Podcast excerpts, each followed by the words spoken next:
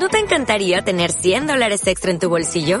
Haz que un experto bilingüe de TurboTax declare tus impuestos para el 31 de marzo y obtén 100 dólares de vuelta al instante. Porque no importa cuáles hayan sido tus logros del año pasado, TurboTax hace que cuenten. Obtén 100 dólares de vuelta y tus impuestos con 100% de precisión. Solo con Intuit TurboTax. Debes declarar para el 31 de marzo. Crédito solo aplicable al costo de la presentación federal con TurboTax Full Service. Oferta sujeta a cambios o cancelación en cualquier momento.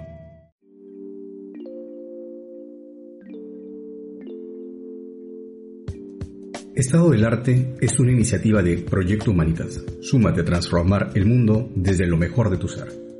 Hola, bienvenido a Estado del Arte. Soy César María Juárez y te acompaño en la búsqueda de preguntas, respuestas, soluciones y prácticas que ayuden a construir una vida mejor para todos. Este espacio busca acercarnos a las discusiones más importantes de las diversas comunidades académicas. Hoy nos acercamos al estado del arte de aprendizaje. ¿Cómo se define el aprendizaje? ¿Es igual para todos? ¿Máquinas, animales y seres humanos lo hacen igual? ¿Qué procesos están involucrados? Cuáles son las tendencias predominantes en su conceptualización. El aprendizaje es algo sobre lo que todos entendemos y en el que todos participamos. Esta participación se realiza en una amplia gama de entornos, formales e informales, que van desde los confines de un aula escolar hasta los espacios abiertos como un campo o un rincón tranquilo en el que una conversación casual conduce a una comprensión más profunda de algún tema o contenido. El aprendizaje, por tanto, no es exclusivo del dominio de un sistema educativo escolar. Este se inicia y desarrolla antes que la escuela y continúa por más tiempo después de la escuela. Sucede rápidamente y en paralelo con la misma en un gran número de formas y entornos diferentes. El aprendizaje ha sido descrito y explicado por muchos investigadores, siendo tres las definiciones más recurrentes. Una, cambio de comportamiento como resultado de la experiencia, práctica y modelamiento. 2. Adquisición de conocimientos o habilidades en algo a través del estudio, la enseñanza o la instrucción. Y 3. Proceso individual que construye entendimiento basado en el uso de una amplia gama de fuentes. Algunos investigadores indican que para que haya aprendizaje son necesarias tres condiciones. Una, intencionalidad, es decir, que uno actúe con un propósito y con la intención de alcanzar un cierto estándar. Dos, experiencia. Y tres, maestría. Otros investigadores señalan que para que haya aprendizaje es necesario tener un objetivo o dominio que alcanzar, por lo que entienden al aprendizaje como la actualización de una intención o incluso como un ejercicio económico, es decir, una gestión de potencialidades, habilidades, talentos, conocimientos y aptitudes para alcanzar una mejora. El aprendizaje, por tanto, puede ser entendido como una progresión que puede ser observada de manera objetiva incluso en los momentos de divagación en la que muchas veces solemos encontrarnos. La investigación señala que todos los animales tienen que adaptarse para vivir en un ambiente, pero solo los seres humanos crean el ambiente y lo modifican de acuerdo con sus necesidades en mucho mayor medida.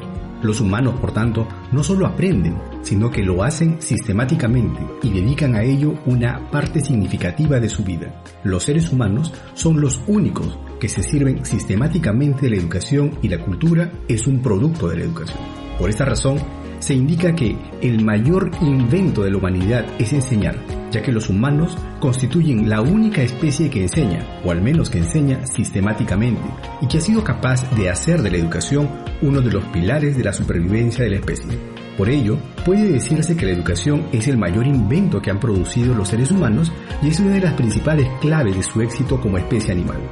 Gracias a ella, los humanos reciben el conocimiento acumulado por las generaciones anteriores y no tienen que partir de cero. Sobre la educación se establece la cultura, es decir, el conjunto de las adquisiciones que las sociedades humanas han acumulado y que se transmiten de una generación a otra. Educación y cultura están entonces íntimamente ligadas, ya que la educación solo es posible mediante la existencia de una cultura, pero la cultura se conserva por medio de la educación por lo que la cultura y educación son dos términos interdependientes. Gracias a que los seres humanos nacemos como sin terminar, con pocas conductas fijadas y pasamos por un largo periodo de inmadurez y dependencia de los individuos mayores del propio grupo, tenemos una gran capacidad para formar conductas nuevas. Así, los seres humanos no tenemos características prefijadas de antemano. Las conductas establecidas desde el nacimiento, inscritas en nuestra dotación genética, como sucede en muchos otros animales, sino que debemos aprenderlas desde que llegamos al mundo. La inmadurez nos permite tener una larga etapa de aprendizaje durante la cual podemos adquirir estas conductas necesarias.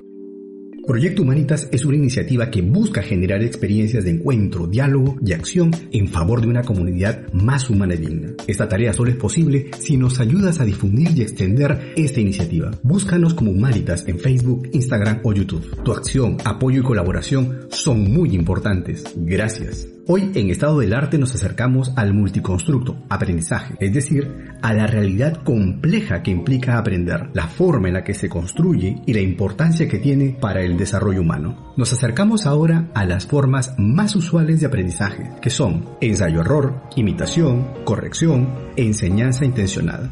Son diversas las investigaciones que señalan que sea cual sea la forma de aprender, existe un proceso clave para potenciar su adquisición y desarrollo, la comunicación. Cuanto más clara, precisa, oportuna y cálida, se obtienen mejores resultados. Entonces, ¿esto quiere decir que cada uno tiene una forma propia de aprender?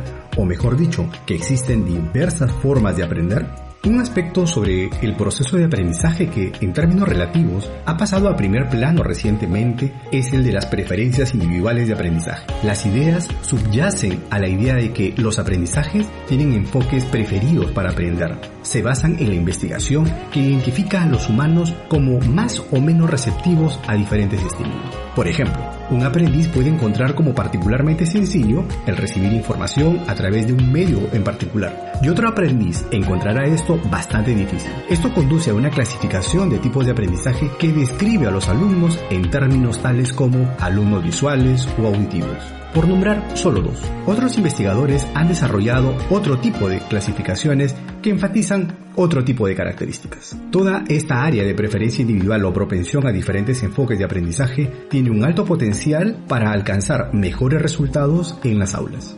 Un avance importante en nuestra comprensión de cómo procede el aprendizaje lo constituyó el trabajo de Howard Gardner sobre lo que llamamos inteligencias múltiples. Él describe en una imagen un conjunto de diferentes fortalezas de inteligencias, incluidas áreas como lingüística, matemática, física y otras, que todos tenemos en diferentes proporciones, dándonos a cada uno un perfil diferente de inteligencias que afectarían la forma en que abordamos los problemas y la facilidad con la que podemos entender nuevas ideas según cómo se presenten. La metacognición es otro ejemplo de desarrollo de nuestra comprensión de que el aprendizaje es un tema vasto y complejo. Metacognición se refiere al conocimiento y al pensamiento sobre el aprendizaje en sí mismo. Un enfoque que viene desarrollándose con mucha fuerza es el del aprendizaje basado en el cerebro, es decir, un conjunto de conocimientos extraídos de una variedad de disciplinas, incluidas las neurociencias y la investigación educativa, que da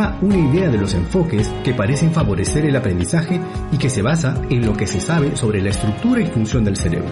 El aprendizaje basado en el cerebro es una fusión de muchas ideas y enfoques, de los cuales son tomados muy en serio por los profesores en una gama de diferentes contextos. Paradójicamente, aunque la percepción de importancia de una educación de calidad esté creciendo, la confianza en las escuelas o sus similares como medios privilegiados por la sociedad para educar está menguando lo que lleva a tener que analizar de manera crítica si la forma en la que se busca asegurar la pertinencia de las exigencias planteadas a los estudiantes para enfrentar el futuro de sus vidas está siendo la más adecuada. Para comprender este proceso tan complejo, se han ido configurando diversos modelos explicativos que van desde la filosofía, psicología, biología, ética o la interdisciplinaridad. En términos muy generales, dos ramas de la psicología del aprendizaje se desarrollaron y vienen desarrollando importantes avances en la práctica de la enseñanza durante las últimas décadas. El conductismo y el constructivismo. El conductismo se ocupa de lo que puede verse, el comportamiento. El constructivismo descansa en la idea de que el conocimiento y lo que es más importante, la comprensión,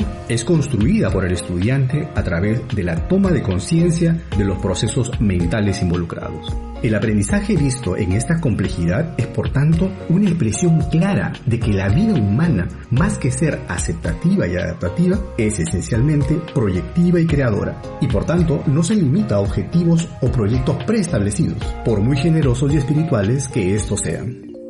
Estado del Arte es un programa producido por Proyecto Humanitas.